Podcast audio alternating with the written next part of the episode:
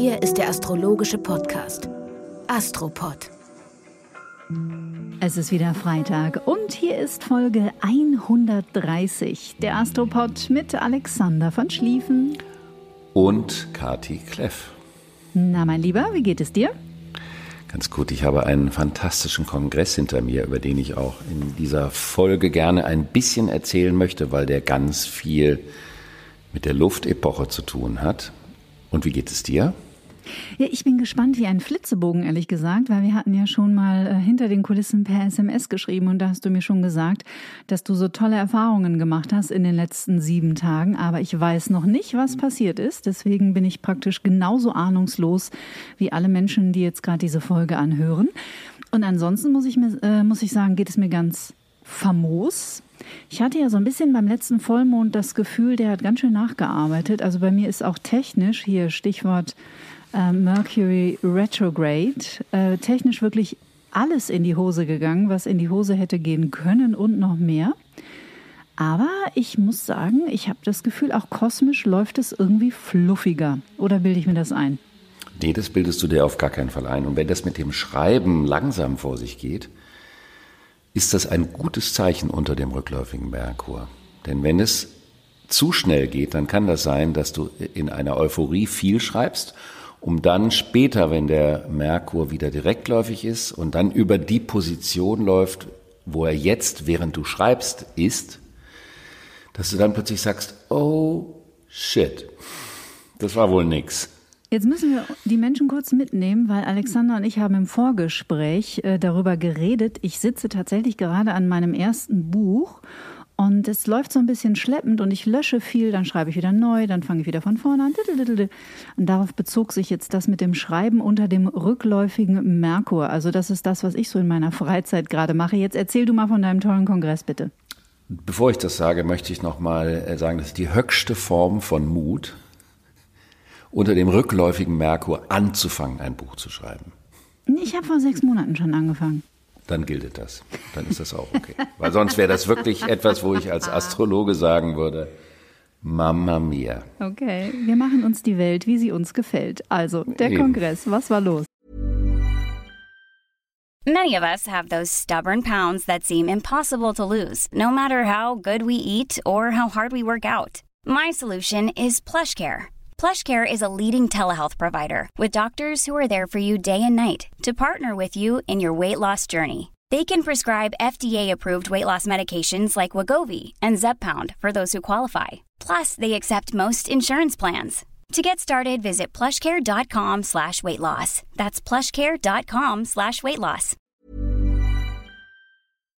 Der Kongress heißt Kreatives Unternehmertum, ist von Jonas Nussbaumer, Manuel Binninger, Marcel Megerle und alles in den Räumen von Michael Schmutzer, der ganz tolle äh, Architekturumbauten macht, nämlich die Rückbesiedlung des Landes, die Rückvernetzung des Landes an die großen Zentren. Mhm.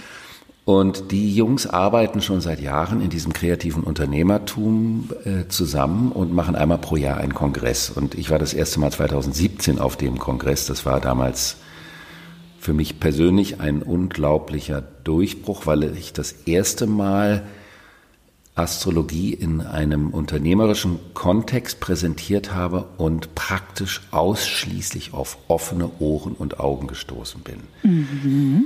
Und die Leute wirklich so offen waren, dass sie sich auf das Thema einlassen konnten. Und zum damaligen Zeitpunkt hatte ich trotzdem das Gefühl, dass vieles von dem, was dort auch präsentiert wird, das sind also Unternehmer, die zukunftsbezogen arbeiten und auch versuchen, gesellschaftliches Gestaltertum in ihr Unternehmen mit reinzubringen und überhaupt das Thema Unternehmen und Wirtschaft und Wirtschaftlichkeit neu zu definieren. Also weg von schneller, höher, weiter hin zu Kooperation und Gemeinschaftssinn. Also das Co, CO ist vor fast allen Projekten, die die da machen. Und mhm. Warum ich das in dem Podcast erzählen möchte, ist, weil es das Thema des Luftzeitalters ist. Und in diesem Kontext merkt man, wo das Luftzeitalter bereits Fuß fasst. Weil das sind keine Theoretiker, das sind keine Leute, die anderen erzählen, was sie machen sollen, sondern das sind Leute, die real Unternehmen haben und die in diesem Sinne schon Gehversuche machen oder schon seit Jahren am Ball sind. Und das war also ein Feuerwerk der Inspiration und man hatte das Gefühl, hier wird Zukunft gestaltet. Weil man ja, wenn man draußen in den Medien rumschnuppert, möchte man sich ja manchmal nur die Decke über den Kopf ziehen, so viel Erdhaftes vagabundiert darum. Da war zum Beispiel auch ein toller Philosoph, der Wilhelm Schmid, mit dem ich vor 15 Jahren etwa mal in einer Talkshow war. Mhm. Das war eine schöne Wiederbegegnung. Der hat über das Thema Freundschaft in der Gegenwart gesprochen und hat die Erdepoche als den eigentlichen Beginn der Moderne bezeichnet und sprach davon, dass vor der Moderne es immer nur hierarchische Strukturen gab und das Individuum keine große Rolle spielte, der Einzelne, sondern immer nur die führenden Persönlichkeiten. Und dann kam die Moderne, in der es nur noch um die Ichs ging, was ja auch der Erdepoche entspricht, mhm. die, die Ich-Wirtschaft. Ich habe und dann jetzt gehen wir in die Vernetzungsgesellschaft, wo es aber dann darum geht, dass es aus einem Netz von Ichs besteht und nicht aus einem Netz von unidentischen Identitäten. Und dann ging es um das Thema, wie geht es in der Landwirtschaft, in der zukünftigen Landwirtschaft, wie kann man da anders mit umgehen? Es ging um das Thema Metaverse aus einer kritischen, antizipatorischen Perspektive und, und, und. Also es war etwas, was einem auch Hoffnung machen kann auf die Zukunft hinsichtlich der Möglichkeit, wie die Wirtschaft sich neu definiert und formuliert, um Luftepochen gemäß zu agieren oder vorzugehen. Das Thema Metaverse ist sicherlich super interessant. Viele Menschen äh, sind total frenetisch vor Begeisterung. Ich gehöre zur anderen Fraktion. Ich finde das hochgradig äh, fragwürdig. Aber irgendwie so vom Gefühl her, also auch wenn der Herr Zuckerberg äh, sich da was äh, Grandioses, was ja zu seinem Persönlichkeitsprofil auch gut passt, ähm, überlegt hat, ich glaube nicht, dass sich das durchsetzt. Was glaubst du? Dort wurde das von den Fachleuten so präsentiert, dass es nicht sinnvoll sei, mit der Meinung, man findet es blöd, äh, äh, sich davor zu ducken. Die sagten, das kommt auf jeden Fall und deswegen muss man sich überlegen, was will man damit machen. Was allein ich aus dieser Perspektive einen konstruktiven Ansatz fand. Und du kannst dir vermutlich vorstellen, dass es dennoch nicht eine Welt ist, die ich äh, besonders faszinierend finde. Aber man muss sich ja mit bestimmten Dingen auch auseinandersetzen. Ich äh, spüre Bockigkeit in mir und lasse Die, sie einfach mal so stehen. Das ist auch in Ordnung. Also wie gesagt, ich fand es auch, also es wäre nicht, wie die Engländer sagen, mein Cup of Tea. No, not at all. Not at all. Aber dafür haben wir wieder wunderbare Nachrichten bekommen und die sind absolutely our cup of tea.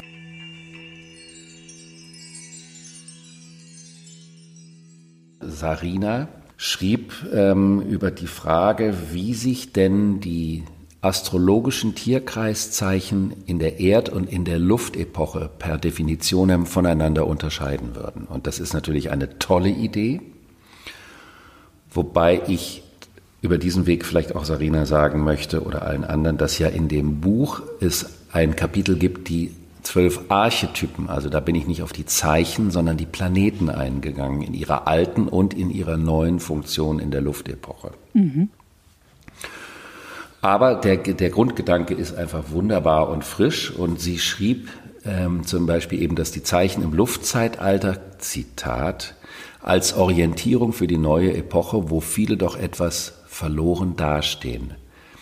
Daher würde es mir gefallen, darüber etwas zu erfahren. Zum Beispiel muss der Stier sicher nicht das Fleisch in der Tiefkühltruhe horten, sondern eher schauen, wie können unsere Ressourcen bewahrt werden, ohne unsere Lebensgrundlage zu zerstören. Ich habe mich gefragt, ob es in dieser Epoche daher nicht sogar selbstverständlich für den Stier wird, die Ressourcen zu sammeln, um sie dann dem Zwilling zu übergeben, der sie mit gutem Geschick dorthin in Bewegung bringt, wo sie gerade am besten einsatzbar sind, einsetzbar sind, Entschuldigung. Das ist ja ähm, nett. Also wir besetzen Ministerposten im Luftreich nach Sternzeichen und Aszendenten. Das wäre hochgradig sinnvoll. Oder? Aber es kommt ja immer mehr. Man kriegt es ja überall mit. Die Astrologie wird ja überall empfangen und die Leute interessieren sich dafür. Und dann gab es noch eine andere E-Mail von Wiebke, die fragte, wie man denn eine konstruktive Initiativkraft über das Zeichen Skorpion am Aszendenten formulieren könnte. Das sind natürlich jetzt nochmal etwas speziellere Fragen, aber ich würde gerne darauf eingehen, auf diese Frage mit dem Skorpion. Mhm. Bist du damit einverstanden? Auf jeden Fall. Der Skorpion symbolisiert die Bindung. Also das sich einlassen auf etwas, so wie ein Vertrag mit etwas oder jemandem einzugehen. Und da geht es um alles oder nichts. Das ist ein Pakt. Das ist so wie auch in der Politik. Welche Länder paktieren aus welchen Gründen miteinander, um sich gegenseitig zu stärken oder andere zu schwächen. Das heißt, der Skorpion ist einer der interessantesten, aber auch einer der herausforderndsten Aszendenten, weil es da immer mehr oder weniger um alles oder nichts geht. Man kann sagen, dass die Menschen, die einen Skorpion-Aszendenten haben, die Aufgabe haben, in diesem Leben authentische Symbiosen zu stimulieren. Das heißt also, Menschen in Verbindlichkeiten einzuführen oder zu verführen in Verbindlichkeiten.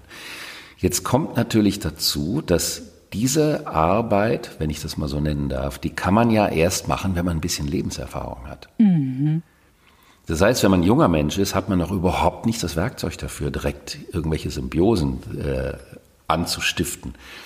Daher muss man überhaupt erstmal lernen, damit umzugehen, dadurch, dass die Skorpion-Aszendenten aber spüren, dass es da immer um ziemlich viel oder geradezu alles oder nichts geht, kommt also das Thema dazu, wie lerne ich Vertrauen zu entwickeln. Weil wenn ich immer direkt in so eine extreme, in Anführungsstrichen, Gefahrenzone gehe, dann riskiere ich ja auch viel. Also muss ich lernen, Misstrauen von Vertrauen zu unterscheiden. Also ist vor allen Dingen die Hauptaufgabe für Skorpion-Aszendenten, sich mit dem Thema auseinanderzusetzen. Was bedeutet Vertrauen? Warum vertraue ich an einer bestimmten Stelle nicht? Warum vertraue ich an einer anderen Stelle? Was bedeutet es für mich?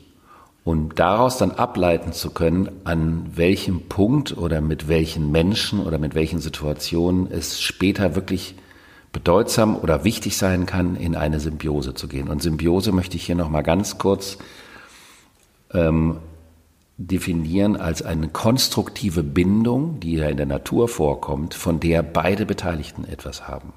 Mhm. Das, was viele Menschen als Symbiose bezeichnen, nennt man in der Biologie Metabiose. Das bedeutet, ein Käfer geht auf die Blume, frisst die leer und dann macht er sich wieder vom Acker und die Blume bleibt tot übrig. Das ist der einseitige parasitäre Befall. Wollte ich gerade sagen, ist ja ein sehr parasitäres Verhalten. Aber Symbiose ist ja eigentlich, wenn beide davon partizipieren, oder? Genau, das ist dieses berühmte Bild von diesem Gnu-Schädel, wo auf der, dessen Kopf ein Vogel sitzt. Und der pickt auf dem Schädel des Gnus. Und das ist eine Lebenssymbiose, weil der Gnu findet sein Futter auf dem Kopf des Gnus. Und das ist der Teil, den der Vogel hat. Und der Gnu spart sich den wöchentlichen Gang zum Friseur. Also haben beide was vom Deal. Das sind wie die Putzerfische, die an den großen Fischen dranhängen, an den Walen und so. Genau. Also ein Organismus lebt vom anderen und unterstützt ihn aber gleichermaßen. Niemand wüsste das besser als ein skorpiongeborenes Geschöpf. Das könnte sein. Was viele ja nicht wissen, auch Orchideen sind ja im Grunde genommen äh, Pflanzen, die partizipieren von Bäumen und auch an Bäumen wachsen. Und sie brauchen nicht so viel Wasser, das weiß ich. Ja. Dann wollen wir uns mal die Woche anschauen. Am Sonntag gibt es einen Neumond. Aber was noch so ansteht, bin ich gespannt. Es geht direkt heute los, denn heute wandert der rückläufige Merkur, der aus dem Zeichen Waage, also nicht nach vorne Richtung Skorpion, sondern zurück Richtung Jungfrau läuft, läuft in die Jungfrau. Und da bleibt er dann noch eine Weile, bleibt dann irgendwann stehen und geht dann wieder vorwärts und dann wieder zurück in die Waage. Mhm. Also das ist so wie rückwärts in den Bahnhof nochmal rein und dann wieder rauszufahren. Und dann kann man sagen, okay, wenn man dann aussteigt in den Bahnhof, was für Möglichkeiten hat man? Merkur in der Jungfrau steht gut. Das ist zwar eine Bewertung, ähm, die man ja eigentlich vermeiden sollte, aber es ist eine günstige Position, weil er dahin gehört. Der Merkur gehört in die Zwillinge und in die Jungfrau. Und wenn er da steht, dann kann man gucken, wo steht hinsichtlich der Lebensorganisation, wo steht da Korrekturbedarf an? Was könnte ich verbessern? Das können ganz banale Dinge sein, wie zum Beispiel die Schubladen in der Küche, ob man die umorganisiert, ob man die Schrankfächer umorganisiert, ob man vielleicht mal den Keller aufräumt und schaut, wie man mehr Platz schafft. Das ist ja der Sinn des Organisierens, damit im Nachhinein die Abläufe besser klappen. Oder wenn man zum Beispiel eine junge angehende Autorin ist, das Schreiben hat ja auch viel mit Organisation zu tun. Wie organisiere ich den Schreibprozess? Wie lagere ich das Geschriebene ab? Mache ich irgendwelche Ordner, wo ich die Themen unterschiedlich reinpacke?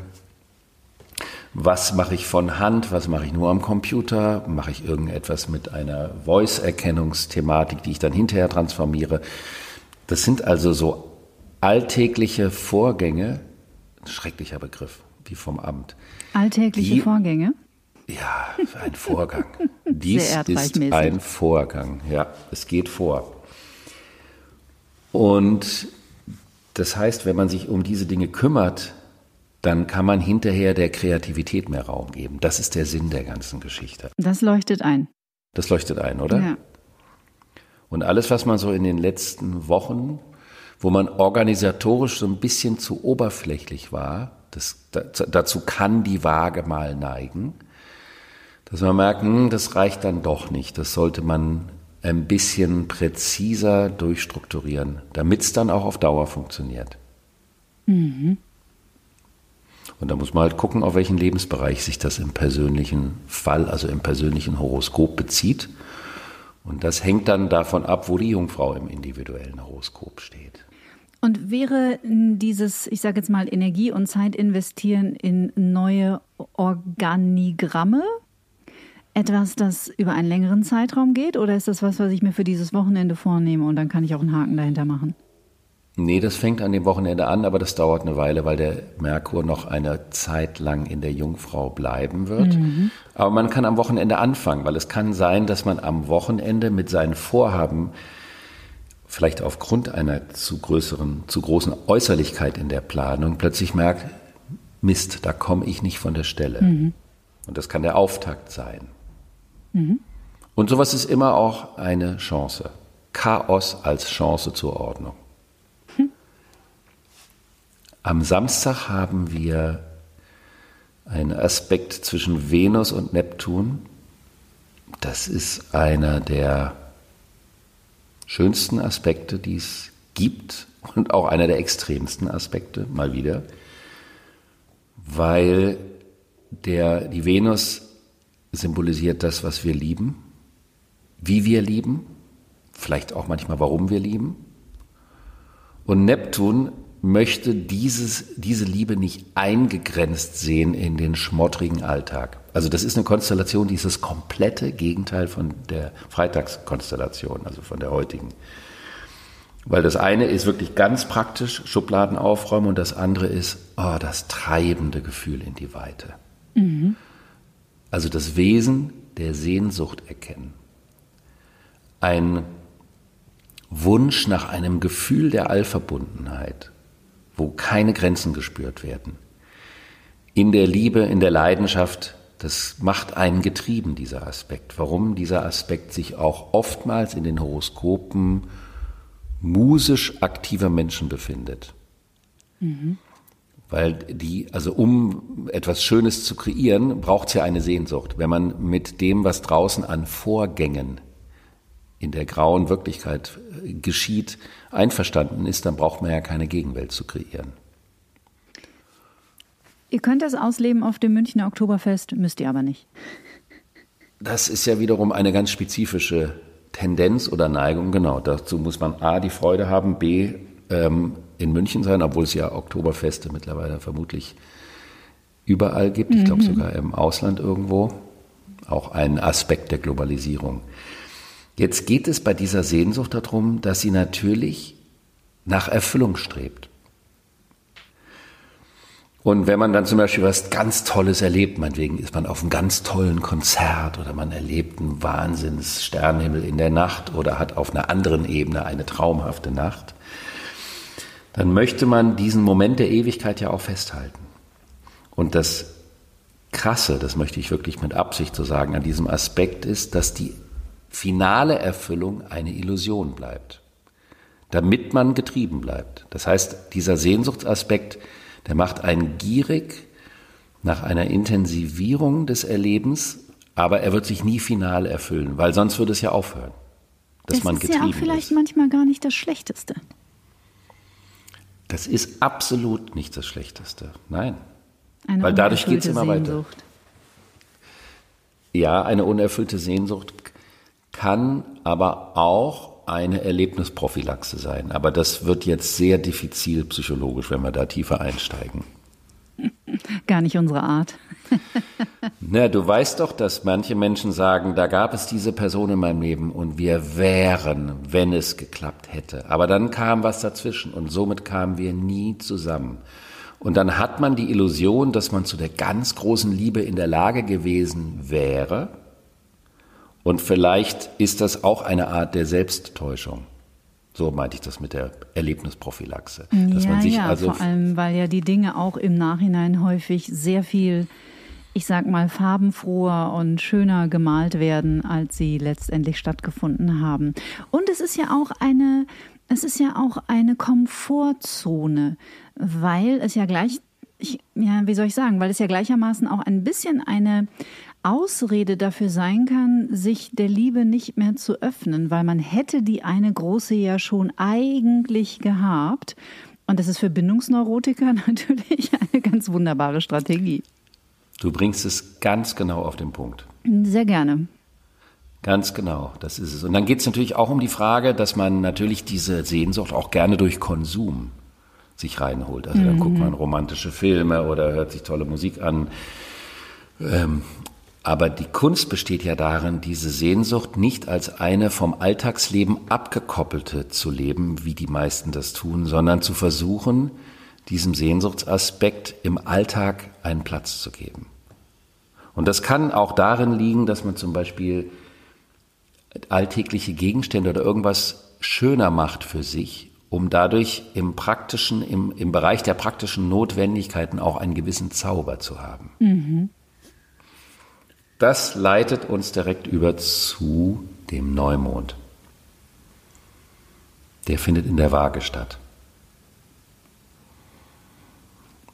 Und in Spannung zum Planeten Jupiter. Also Sonne und Mond befinden sich in der Waage und Jupiter ist in Spannung dazu. Das heißt also, diese Konstellation, über die wir jetzt gesprochen haben, die Venus-Neptun-Konstellation, beherrscht diesen Neumond, weil die Waage wird von der Venus beherrscht. Und wenn wir also einen Neumond in einem Zeichen haben, dann müssen wir gucken, wie steht zum Zeitpunkt des Neumondes der Herrscherplanet. Ist das, kannst du das verstehen? Oder war das zu kompliziert? Ich, nee, ich bin noch dabei. Also jedes Zeichen hat ja der, der Löwe ist, da gehört die Sonne hin, Krebs gehört der Mond hin und Waage gehört die Venus. Also wenn wir sagen, es beginnt ein Venuszyklus, ein Sonne-Mond-Zyklus in dem Zeichen Waage, also ein Venuszyklus und dann gucken wir uns an, wie steht denn zu diesem Zeitpunkt die Venus, dann bekommen wir eine Information darüber. Also geht es in dem zweiten Jahr der Luftepoche in der Waagephase. Und die Waage symbolisiert die Vorstellung, die wir von den Dingen haben, die wir begehrenswert finden.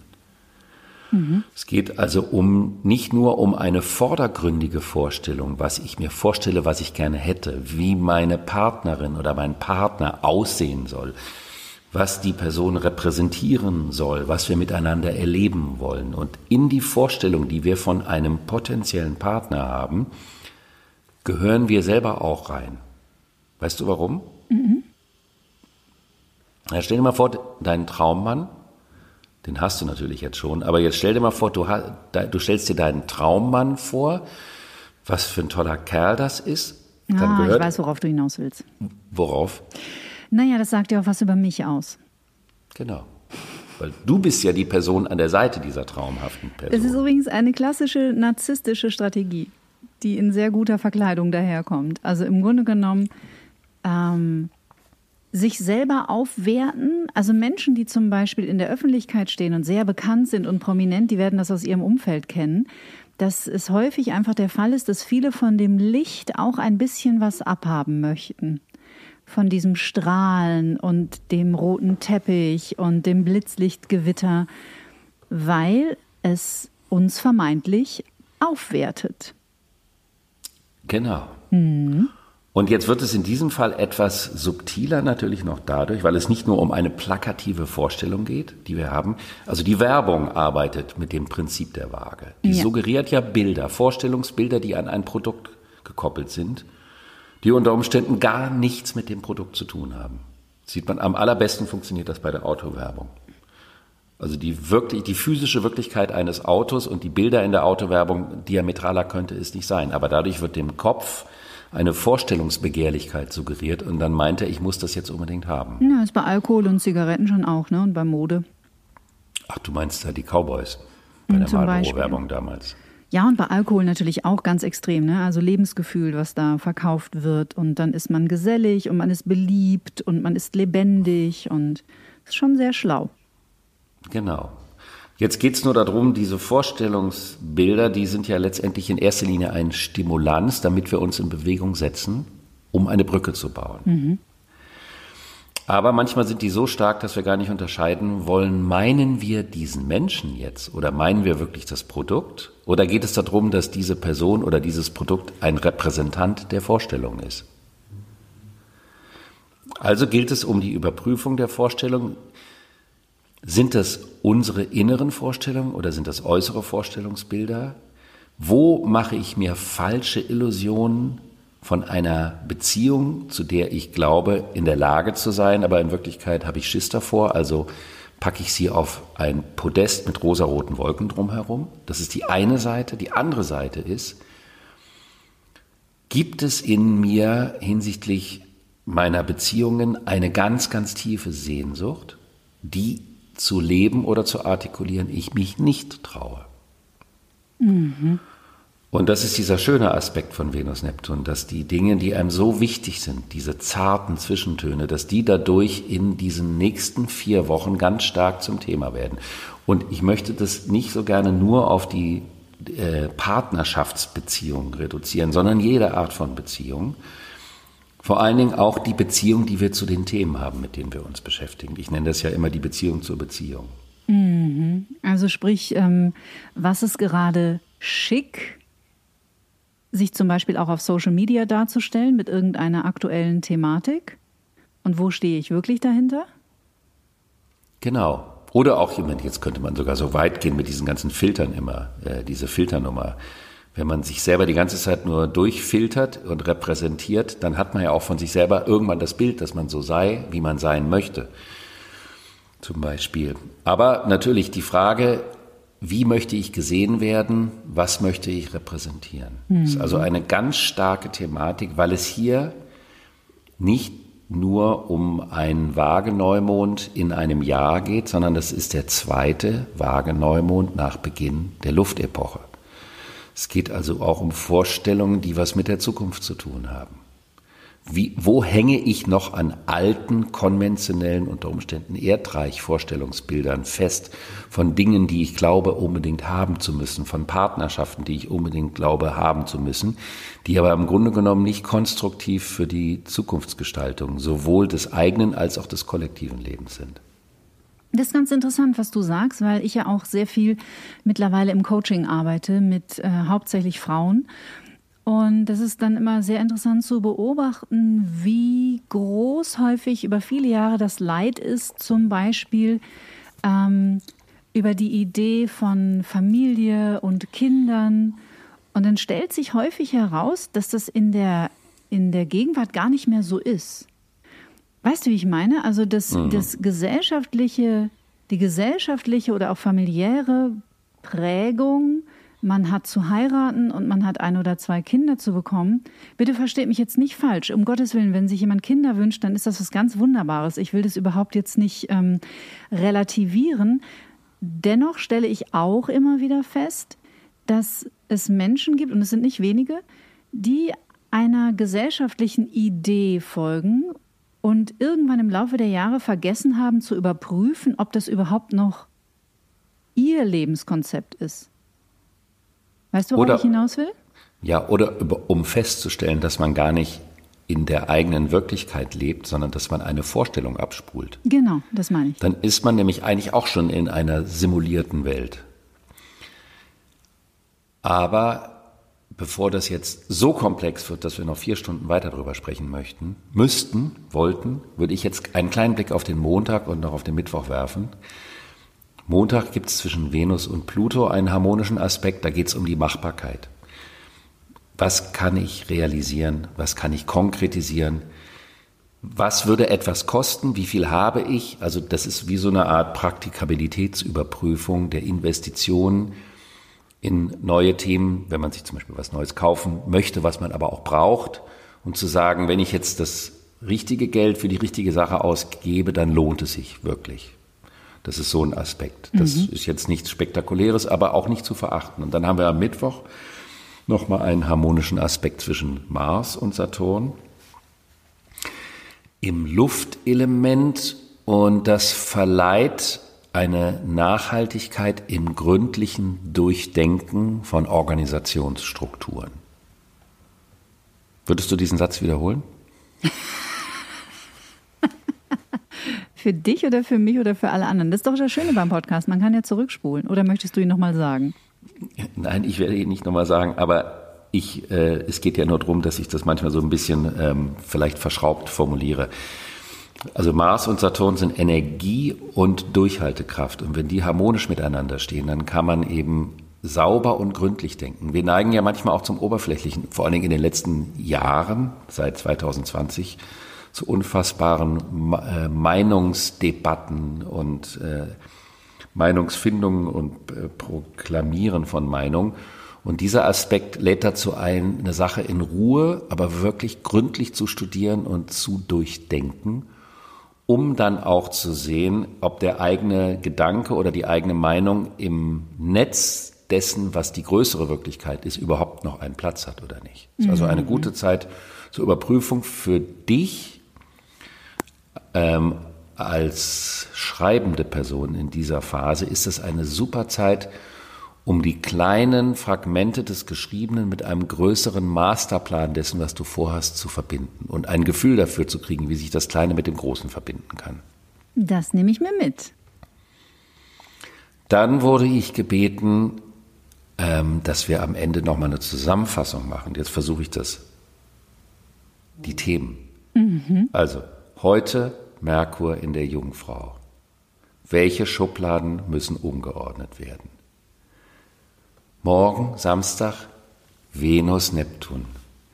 Wie steht es um meine Beziehung zur Sehnsucht? Ist meine Sehnsucht eine Illusion oder ist sie eine Wirklichkeit, die ich vielleicht noch nicht genug lebe?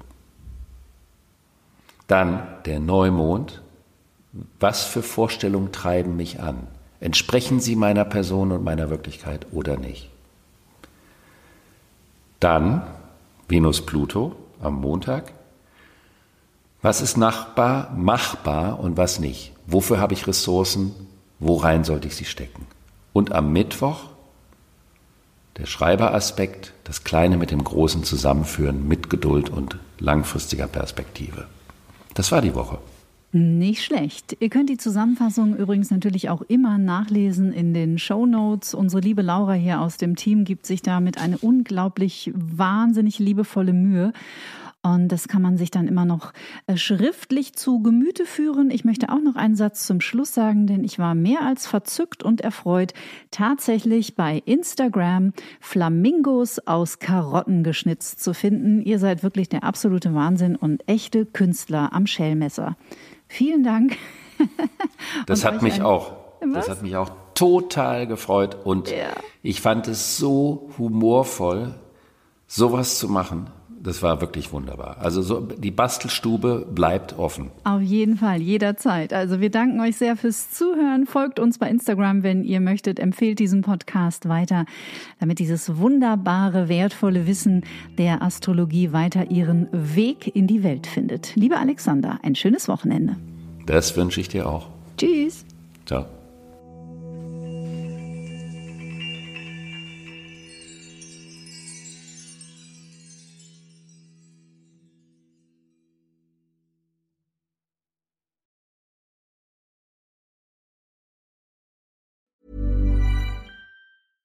Hey, it's Paige DeSorbo from Giggly Squad. High quality fashion without the price tag. Say hello to Quince. I'm snagging high-end essentials like cozy cashmere sweaters, sleek leather jackets, fine jewelry, and so much more. With Quince being 50 to 80% less than similar brands. And they partner with factories that prioritize safe, ethical, and responsible manufacturing. I love that. Luxury quality within reach. Go to quince.com slash style to get free shipping and 365 day returns on your next order. Quince.com slash style.